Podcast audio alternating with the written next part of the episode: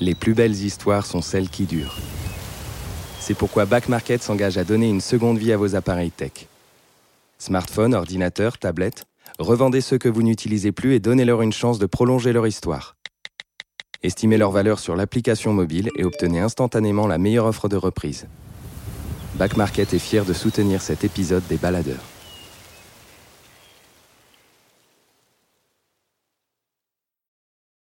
Les baladeurs, une série audio Les Others. Des balades, des aventures, Des aventures. des mésaventures en pleine nature.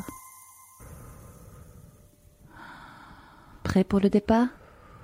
Prêt? C'est parti.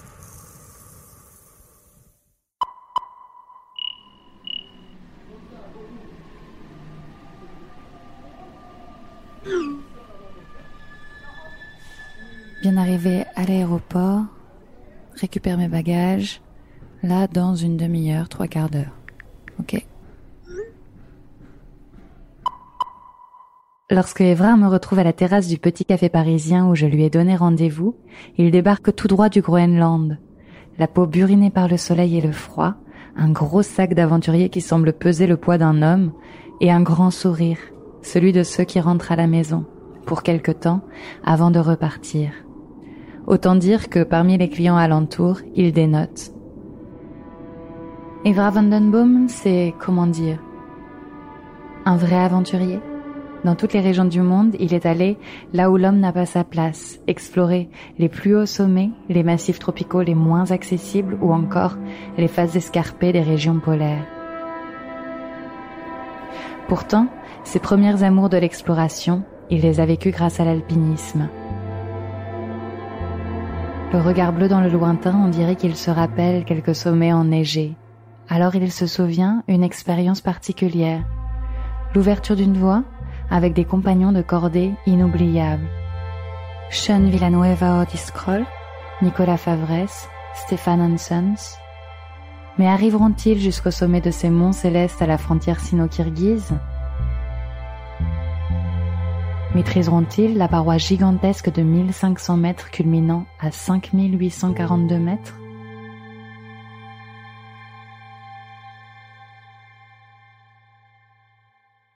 Je suis né à Grenoble, donc forcément euh, le milieu de la montagne était assez évident pour moi depuis assez jeune.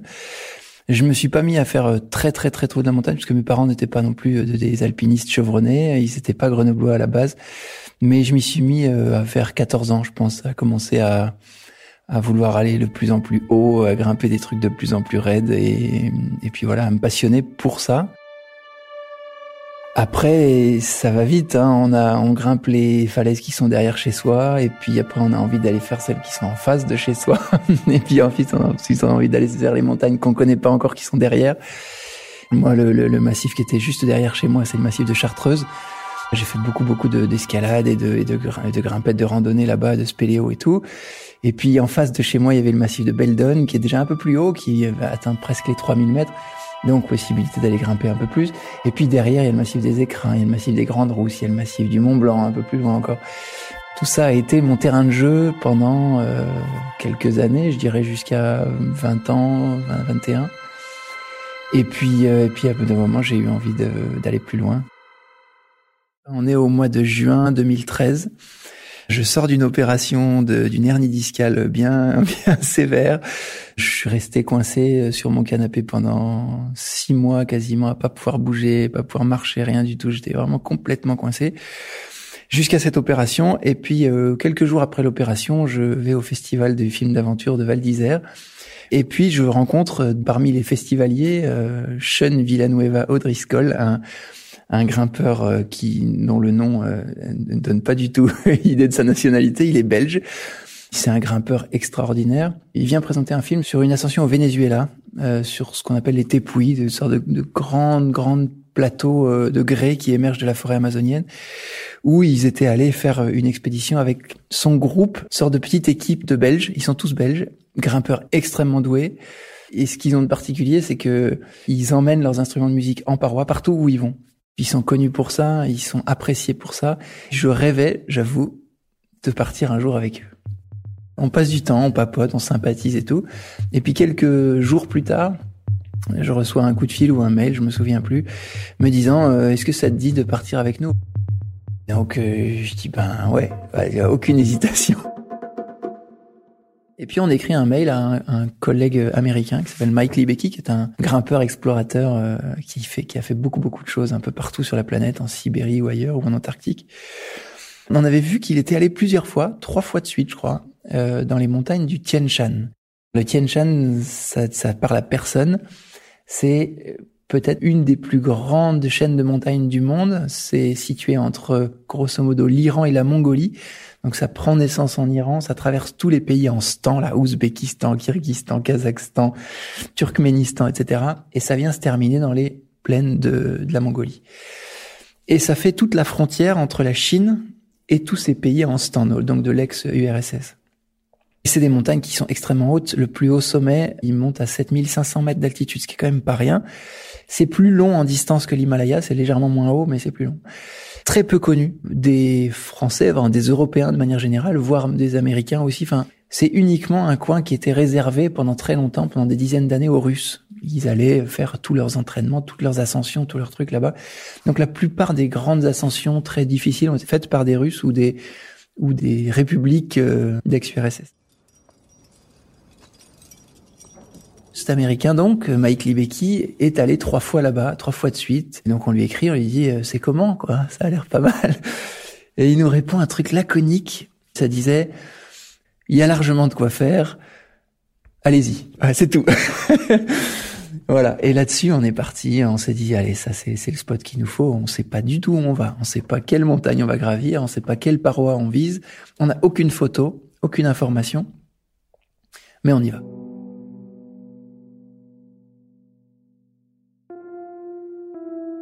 On part tous fin août.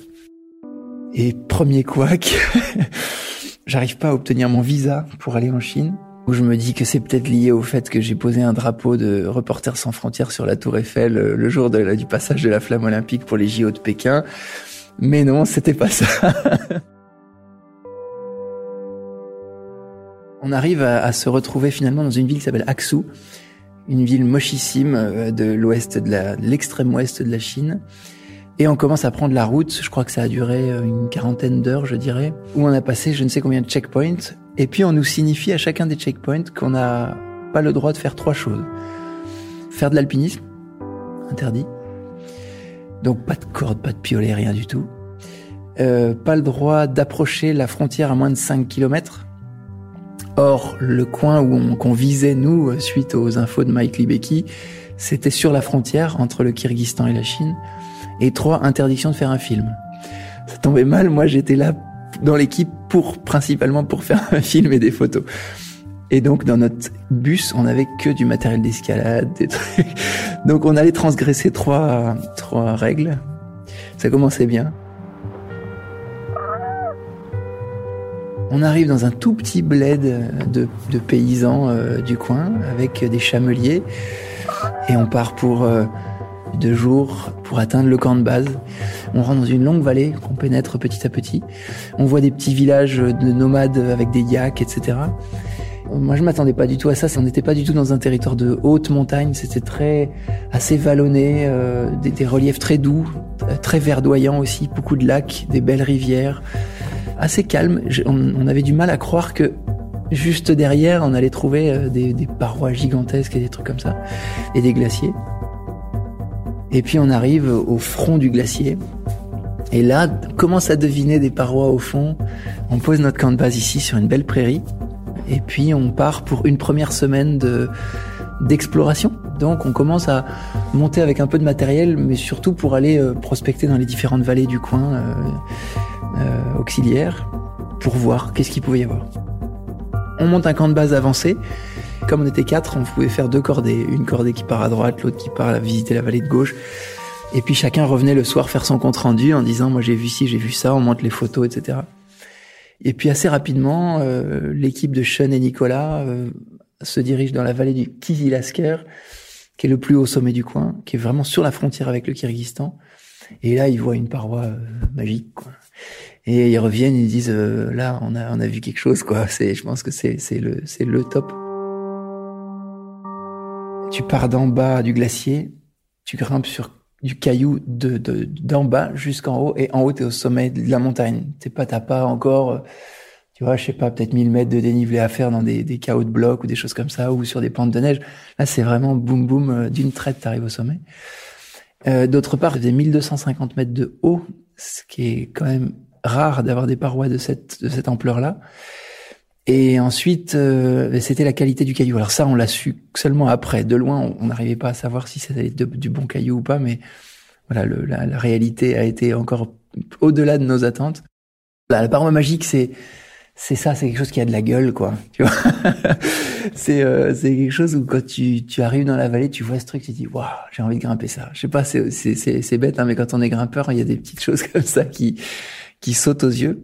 Et puis là, c'était clairement la plus haute de tout le coin, donc c'était évident qu'on allait viser cette paroi.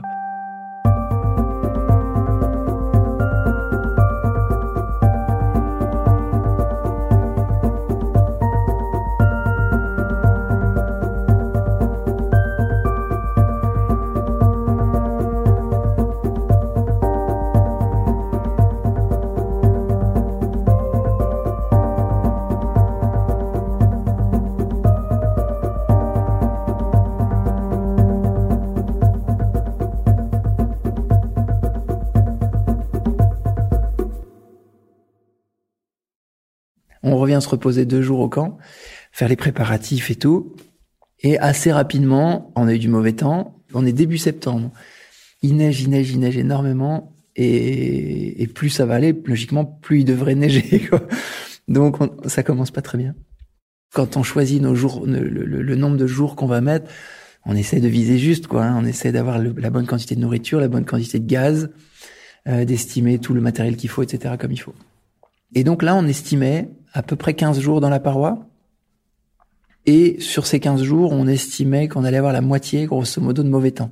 S'il fait mauvais, par exemple, dehors et qu'il y a une tempête, on n'a qu'une envie, c'est de faire du thé, de manger, de, voilà. Alors que quand on est en activité, on va manger des barres de céréales, des graines, des trucs comme ça, mais on n'est pas du tout dans la même, la même consommation de, de, d'aliments. Et donc, quand on fait notre pactage de bouffe, au départ, il faut qu'on estime le nombre de jours de repos, même si c'est du repos forcé, hein, et le nombre de jours d'activité parce qu'on n'a pas la même consommation de nourriture dans ces journées-là.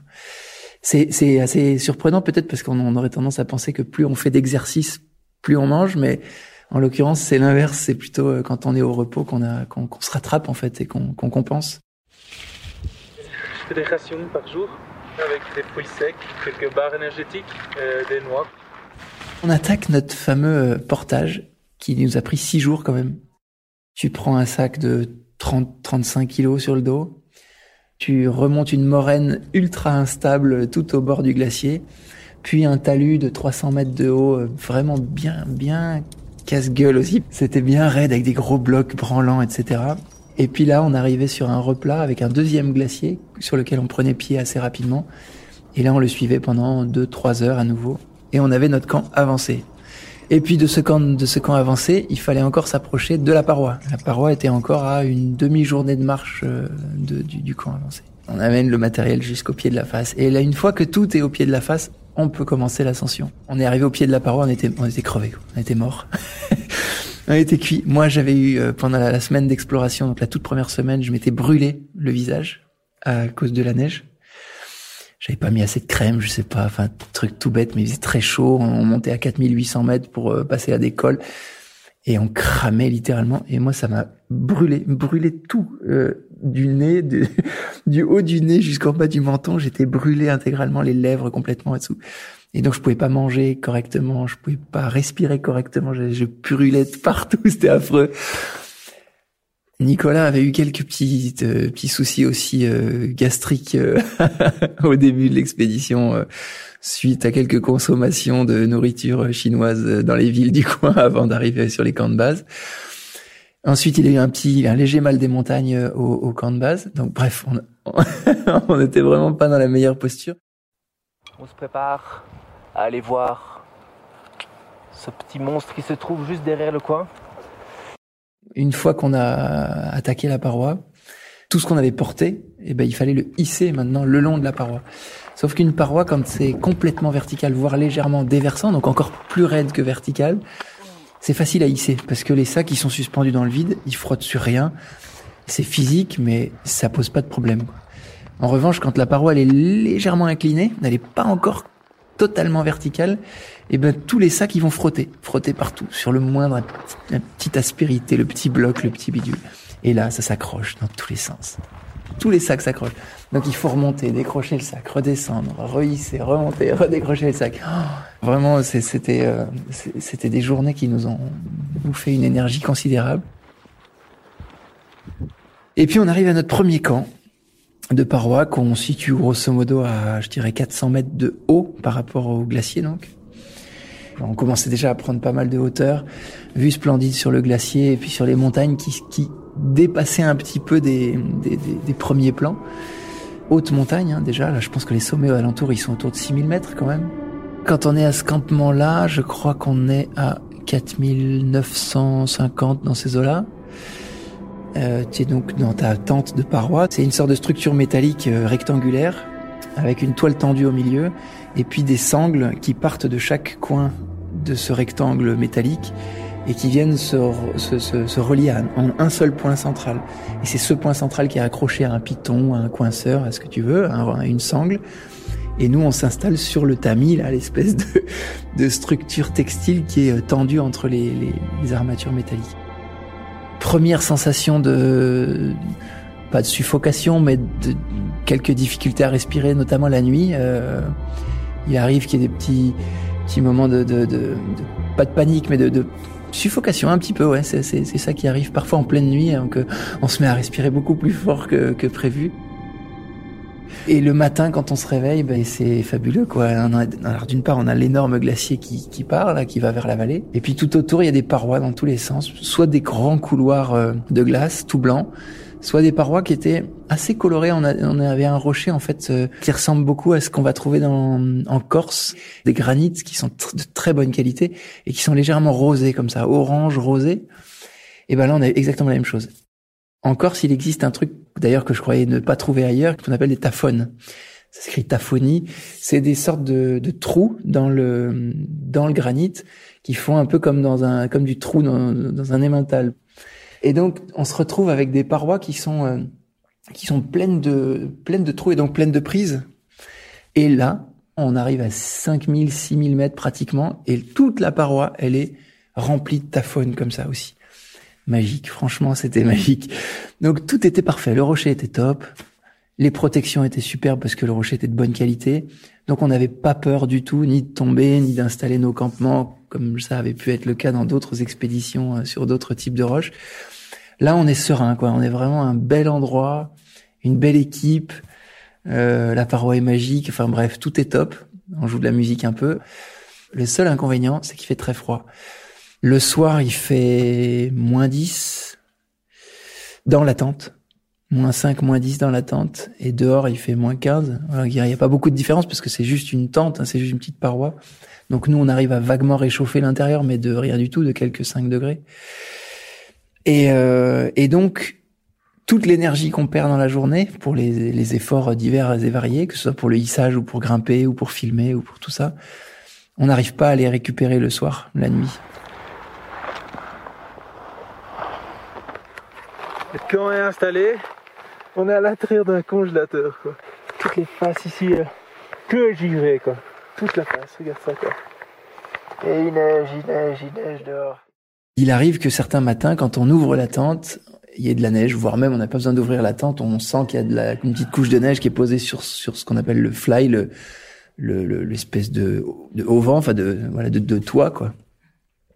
Et donc là, on se dit, bah, on peut pas grimper tout simplement, parce que nous, notre ascension, c'était vraiment une ascension rocheuse. Et notre objectif, c'était de la grimper en libre. Alors, le libre, ça veut dire à main nue, sans, sans se servir d'artifice quel qu'il soit. C'est-à-dire, on, évidemment, on a des coinceurs, on a des pitons, mais on a uniquement le droit, enfin, on se donne uniquement le droit de les utiliser pour se protéger en cas de chute, mais en aucun cas pour se hisser. Donc on peut pas planter un piton, tirer dessus et aller euh, à plus haut On a juste le droit de planter le piton, de mettre le mousqueton dedans. Et ensuite, on grimpe autour. Et si jamais on tombe, le piton va nous retenir. Mais voilà, on n'a pas le droit de tirer dessus. Ça, c'est ce qu'on appelle le libre. Ça a un inconvénient, c'est que dès qu'il y a de la neige ou de la glace, ben, on peut plus grimper. Euh, ou en tout cas, c'est beaucoup plus difficile. Tout est trempé, tout est froid, etc. Donc, on est coincé. On est coincé dans nos portalèges régulièrement. Et euh, ben là, l'avantage avec cette équipe, c'est que ben, on sort les instruments de musique, on se regroupe à quatre dans un portaledge, c'est, rikiki. Et puis on commence à faire des sessions musicales euh, improvisées complètement. Stéphane avait un, une sorte de calebasse, ouais, il avait une calebasse qu'il avait amené jusque là-haut. Euh, Nico, il avait un banjo, je crois, ou une mandoline peut-être. Sean a un assortiment de flûte et de et d'harmonica. Et puis moi, ben, il fallait bien que je me trouve un instrument pour euh, pour rentrer dans l'équipe. Et donc euh, j'avais hésité, j'avais fait pas mal de de, de violon quand j'étais petit. J'avais fait 10 ans de d'alto plutôt, et donc euh, je m'étais dit tiens peut-être que je pourrais trouver un petit alto. Et en fait les petits altos, euh, ça oblige à avoir des tout petits doigts, donc ça marche pas du tout. Surtout quand on a les doigts défoncés parce qu'on a grimpé, qu'il a fait froid, qu'on a des crevasses partout, c'est pas du tout adapté. Du coup, j'avais opté pour un, un xylophone, un mini xylophone euh, métallique. Je commande ça juste avant de partir. J'ai jamais fait de xylophone de ma vie. Mais c'était fun. Et là, euh, Nico, premier truc qu'il me dit, il me dit, vas-y, fais une mélodie, on va jouer autour.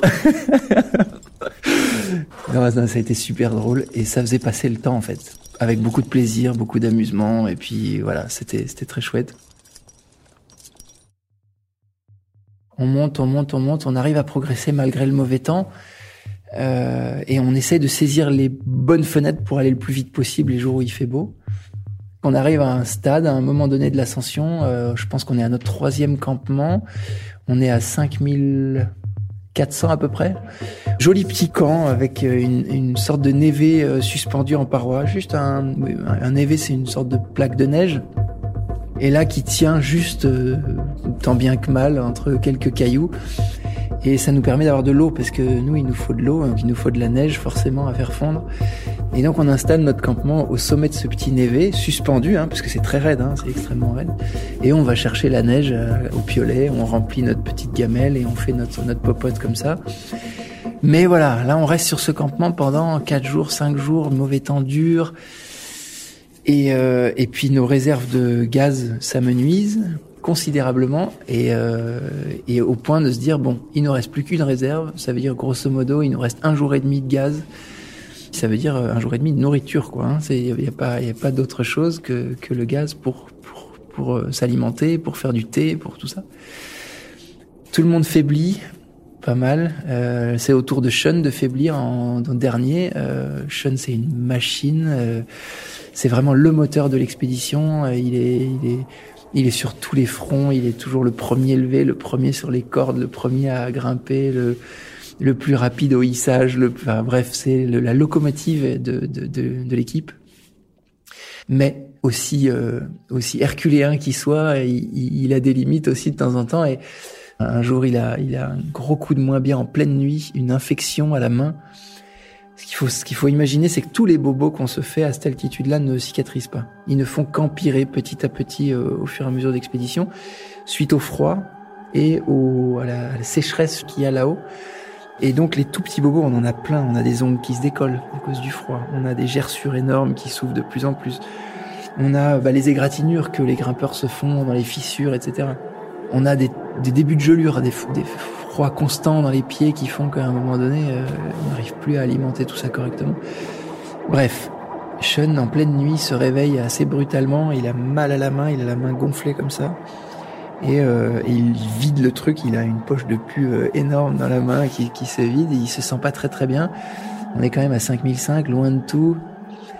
Et le lendemain, il nous dit, euh, il nous dit, ben non, je, je là j'y vais pas, allez, allez-y, je vais, je vais me reposer. Une journée lui a suffi, il a pris quelques antibiotiques et, ça a été immédiatement euh, résorbé son truc. Et il était opérationnel dès le lendemain. Euh. Mais voilà, on est avec cette limite de temps. Et puis là, on commence à avoir des doutes sérieux sur notre capacité à atteindre le sommet, parce qu'on est encore loin du sommet, on est à plus de 400, 450 mètres du sommet. Des longueurs qu'on a, on a, on n'a pas idée, on ne sait pas si c'est très difficile. Euh, nous attendent ce qu'on appelle des longueurs de mixte, c'est-à-dire euh, des longueurs où il n'y a pas seulement de l'escalade sur rocher, mais aussi de l'escalade sur glace. Et ça, c'est moins le terrain de prédilection de, de, de, de, de mes compagnons de cordée. Donc, euh, on ne sait pas trop combien de temps on va, enfin, comment on va franchir ces obstacles-là, si ça passe bien, pas bien, etc.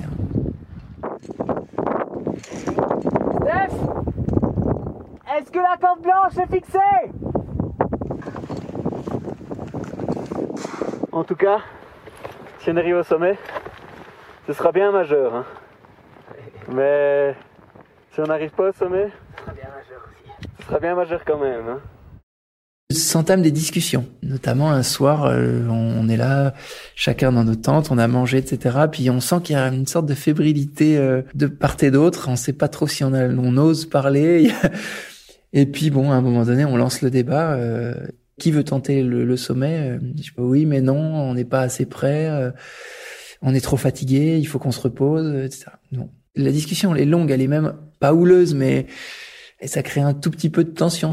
Et puis arrive un moment où il faut choisir, donc on dit ben allez, ce qu'on fait, c'est que on se lève demain matin, et puis s'il fait beau, on y va. S'il fait pas beau, on reste couché.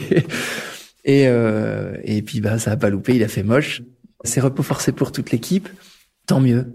Au, final, c'était c'était certainement une bonne chose.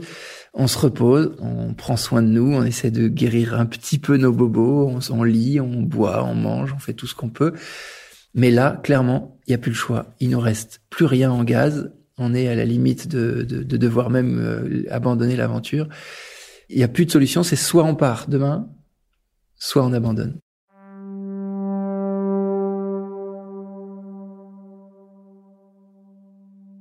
Là, euh, ben, la chose est simple, c'est on y va coûte que coûte, beau temps ou pas beau temps, on y va le lendemain matin. On dort mal, évidemment, avec cette perspective-là, on dort pas très bien. Et puis à 3 heures du mat, tout le monde est sur le pont, les étoiles sont là dans le ciel. Allez, go, on y va, on s'équipe, on commence à remonter les cordes fixes. On arrive avec quelques longueurs supplémentaires en rocher, on atteint la, partie haute de la paroi et on atteint la partie de mixte, donc euh, neige, glace, etc. On attaque ces longueurs, superbe longueur, magnifique. Enfin, c'est des, petits passages comme ça où tu as juste euh, juste la place qu'il faut pour poser tes crampons là où il faut, le piolet là où il faut. Assez technique, assez, assez difficile globalement, mais hyper plaisant, hyper agréable, relativement facile à protéger. On se régale, mais on avance lentement parce que on est quatre, parce que bah parce que c'est difficile et puis parce qu'il fait extrêmement froid. Donc on fait tout un petit peu euh, avec euh, avec lenteur, une lenteur qu'on a dont on n'est pas forcément coutumier, mais qui nous prend de court. Quoi. Et puis à un moment donné, on arrive à un relais, un endroit où on se retrouve, qui est plus ou moins suspendu euh, dans le vide. Vraiment pas confortable, on est un peu les uns sur les autres, on se caille. Au-dessus de nous, il y a ce qu'on appelle un toit, un plafond, quoi, un toit rocheux, d'où pendent des stalactites énormes qui nous qui sont un peu comme des épées de Damoclès, qui sont juste au-dessus de nos têtes, mais des grosses stalactites, hein, de peut-être 4 mètres euh, de long. Voilà. Bon, on n'est pas serein du tout, et Sean part dans la longueur au-dessus. Et on regarde, regarde un petit peu en dessous. En dessous, il y a 1200 mètres de vide.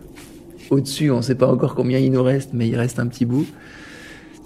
La grosse ambiance. Je, ne sais pas pourquoi ce, ce relais m'a marqué plus que les autres. On passe à l'ombre à ce moment-là. Le froid est plus fort, le plus vif. Là, on se pose vraiment la question. Est-ce qu'on va y arriver? Et puis Sean arrive à passer le passage ardu, enfin le, le, plus, le plus dangereux, je pense, de l'ascension. Donc on le suit le plus vite possible. Allez, allez. Ah, ah.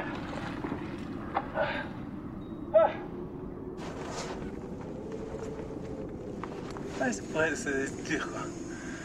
C'était un peu sale, mais, euh, mais avec l'altitude c'est vraiment dur quoi. Tu dopes direct, tu fais un, tu fais un pas de bloc et bam, t'exploses, t'es essoufflé direct quoi. Et à partir de là, on n'a plus que des grandes pentes de neige. Alors, contrairement à ce qu'on peut imaginer, c'est souvent là où c'est le plus facile que c'est le plus dangereux. Et là, ça se confirme, on se retrouve dans des pentes de neige fastoches, rien à faire qu'à mettre les pieds l'un devant l'autre. C'est physique, c'est fatigant, beaucoup de poudreuse, donc faut nettoyer, faut, faut tout purger, tout ça. Mais il n'y a aucune protection, rien. On est accrochés les uns aux autres dans un mur de neige, qui, s'il part par une avalanche quelconque, ou si l'un de nous dévisse pour euh, diverses raisons, il embarque tout le monde. Donc ça, c'est des moments de tension hyper forts, presque plus plus plus forts que quand on est accroché à une paroi, parce qu'en paroi, on est à, notre relais. L'assureur, par exemple, il est assuré à son relais, il est serein, il est en sécurité. Le grimpeur, s'il tombe, il a des protections qui vont le retenir, donc il est en sécurité également. Là, on sent qu'on n'a aucune sécurité entre nous.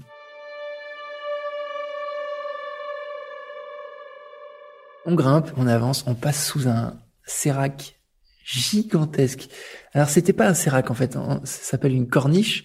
Chez nous, les corniches, euh, si dans, les hauts sommets, on trouve des très grosses corniches aussi, mais là-haut, à 5800, dès qu'on commence à prendre des hautes altitudes avec beaucoup, beaucoup de neige et beaucoup, beaucoup de vent, ça arrive à créer des structures qui peuvent faire jusqu'à 10 mètres de débord. C'est-à-dire, faut imaginer un plafond de neige de 10 mètres donc nous, on est sur notre pente de neige là, et au-dessus de nous, il y a un plafond qui part dans l'autre sens, qui fait qui fait qui fait 10 mètres. Euh, donc c'est une quantité astronomique de neige qui peut se décrocher à n'importe quel moment. Et là, on passe dessous, en serrant les fesses un petit peu, et on arrive côté Kirghiz. Et là, la bise, enfin, il y a un vent glacial qui souffle. Il est 9h30, on n'est toujours pas au sommet. On se dit, mais c'est pas possible, il est quand ce sommet?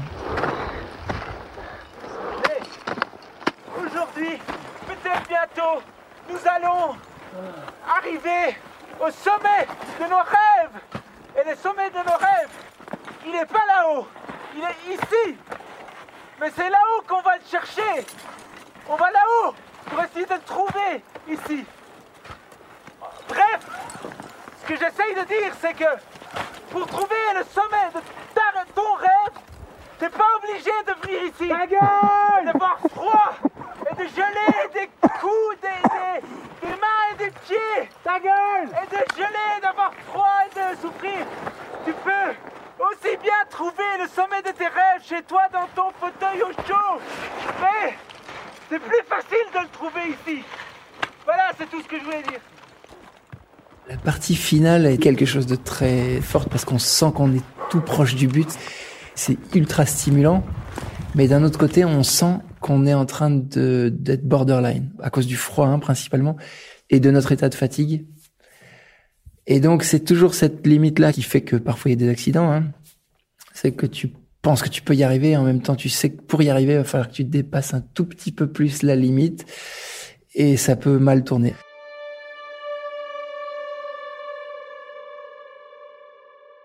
Ce soir-là, on, arrive sur un relais, c'était une pente où j'avais pu mettre des sangles et des coinceurs sur des bouts de rochers. Et côté Kirghiz, c'est c'est un plateau. On n'est plus du tout sur des montagnes comme on avait côté chinois avec ouais un vrai massif de montagnes, des parois dans tous les sens, des sommets partout, des glaciers, des séracs, etc. Côté Kirghiz, c'est la sécheresse nette, un plateau rocailleux, herbeux de temps en temps, mais vraiment très rocailleux, noir, assez sombre et tout plat. Je pense qu'il doit être autour de 3000 mètres d'altitude ou quelque chose comme ça. Le sommet descend comme ça en pente euh, quasi euh, linéaire jusqu'à ce plateau et puis après euh, à perte de vue on voit ça au loin.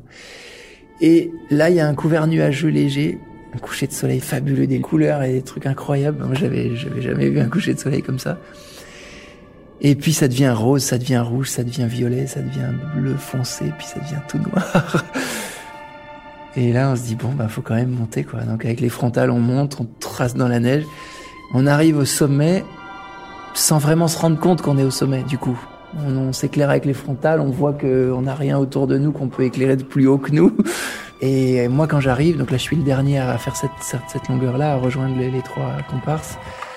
Ah, alors que je suis même pas encore arrivé, Sean et Stéphane sont déjà en train d'équiper la descente. On n'est pas dans une posture de contemplation du tout. On se caille les miches, mais c'est un truc de fou. Et euh, on n'a qu'une envie, c'est d'être au chaud, quoi. C'est de redescendre, de voilà. Donc satisfaction, mais sans sans euphorie du tout. L'euphorie, elle, elle est très sous-jacente, je dirais. Elle est là euh, les jours suivants, plutôt.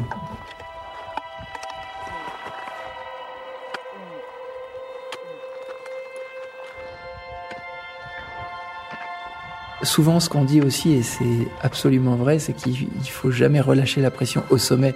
On relâche la pression quand on est arrivé en bas au camp de base ou même à la, à la maison. Mais la descente, c'est souvent là où se passent les accidents, parce que voilà, parce qu'on est peut-être un petit peu plus relâché, on, on se déconcentre. Là, on s'est pas déconcentré, je crois pas. Je crois que le, froid nous empêchait de nous déconcentrer.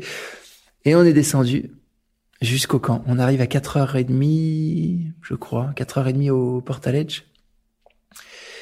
Heureux, mais, euh, mais crevé. On fait à manger, etc. On se couche à 6h30 du mat. Et au moment de se coucher, on, enlève nos chaussures, on regarde nos pieds. Et là, Stéphane nous dit, euh, les gars, j'ai un petit souci. J'ai un pied bleu. Il avait deux, trois orteils qui étaient vraiment pas beaux, dont un qui était vraiment, vraiment pas beau. Il avait clairement des gelures de, avancées.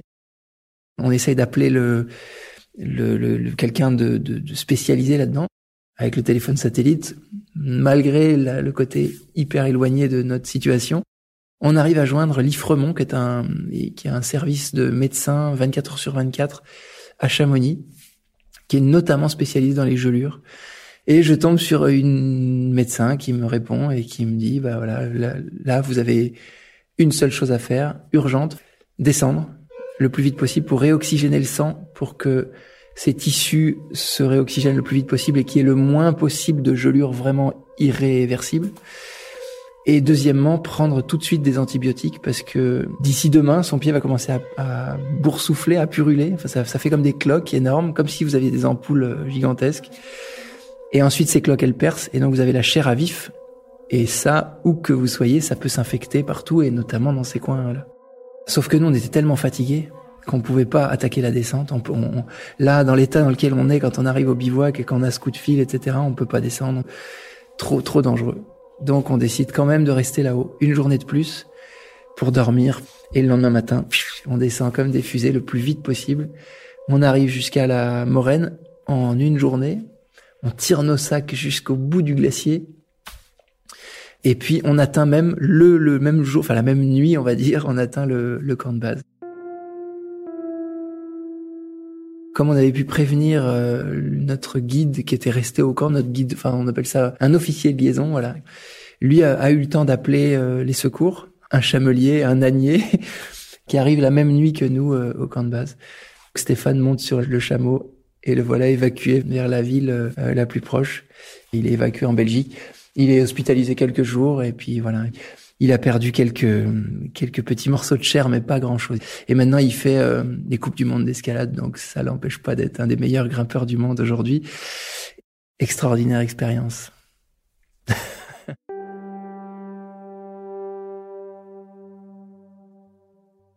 à l'époque, j'ai fait beaucoup, beaucoup d'escalade, beaucoup d'alpinisme, beaucoup de choses comme ça. Et c'est des milieux dans lesquels on, on, communique et on se juge, on se jauge par niveau de cotation. On va dire, cette ascension, c'est du euh, c'est du 6A, euh, ça c'est du 8A, ça c'est du 7B, euh, ça c'est du machin. Et ça, ça va donner quelque part de la valeur à l'ascension.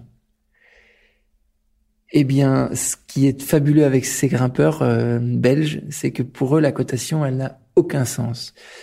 Pourtant, c'est quasiment les meilleurs grimpeurs hein, du monde hein, dans, dans ce genre de style-là, c'est-à-dire très engagé, très haut, très long, etc. Je connais pas d'autres équipes aussi euh, aussi fortes. Mais eux, euh, savoir que c'est du 7C, du 8A, du, ils s'en foutent, mais royalement. Et ça, c'est super. Ça change tout. Parce que ils se font plaisir, quelle que soit la situation. Ça peut être un 6A, c'est-à-dire quelque chose que presque tout le monde pourrait faire. Ils se régalent de la même manière que sur une ascension qui est plus de leur niveau réellement. Et ça, c'est rare. C'est vraiment rare d'avoir des gens qui sont capables de se faire plaisir à ce point-là y compris dans les moments les plus durs. Sean, qui était donc mon, binôme principal, puisque c'était mon compagnon de Portaledge, il aime la souffrance pour ce que ça peut apporter de sagesse. Pour lui, ça a un total sens. Et pour avoir vécu ces 15 jours euh, suspendus avec lui dans un petit cocon euh, en, paroi, j'ai compris ce que ça voulait dire et je crois que petit à petit, il m'a contaminé un petit peu avec ça Vivre une expédition en la souffrant lui donne une saveur particulière et fait qu'on l'apprécie d'autant plus. Pas forcément sur le moment, évidemment, c'est quelque chose qui devient brutal, qui devient violent, qui devient parfois désagréable. Mais si on arrive à retourner la situation, c'est-à-dire à voir le désagrément, à voir la souffrance comme quelque chose qui nous enrichit, et ben au retour, on a, on a un sentiment de plénitude et de satisfaction qui est, qui est total. Enfin, moi, en tout cas, je suis revenu de cette expédition avec un, un besoin de, de rien, en fait. Juste un sentiment d'être bien, d'avoir été là où il fallait au bon moment. S'il y a une personne avec qui j'ai rêve de repartir en expédition, c'est avec lui.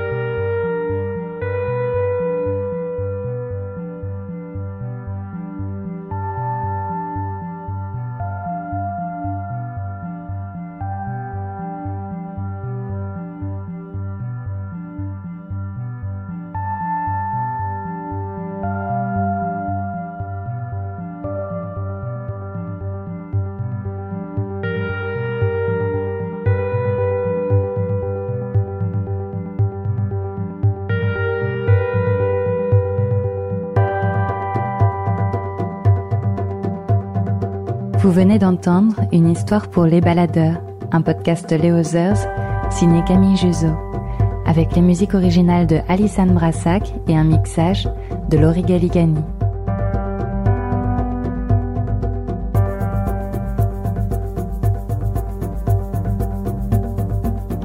L'altitude vous gagne? De nombreux récits de montagne sont à retrouver dans chaque numéro du magazine Léo Et pour rêver avec les yeux, des images vertigineuses sélectionnées avec soin quotidiennement constituent un portfolio sur les réseaux sociaux.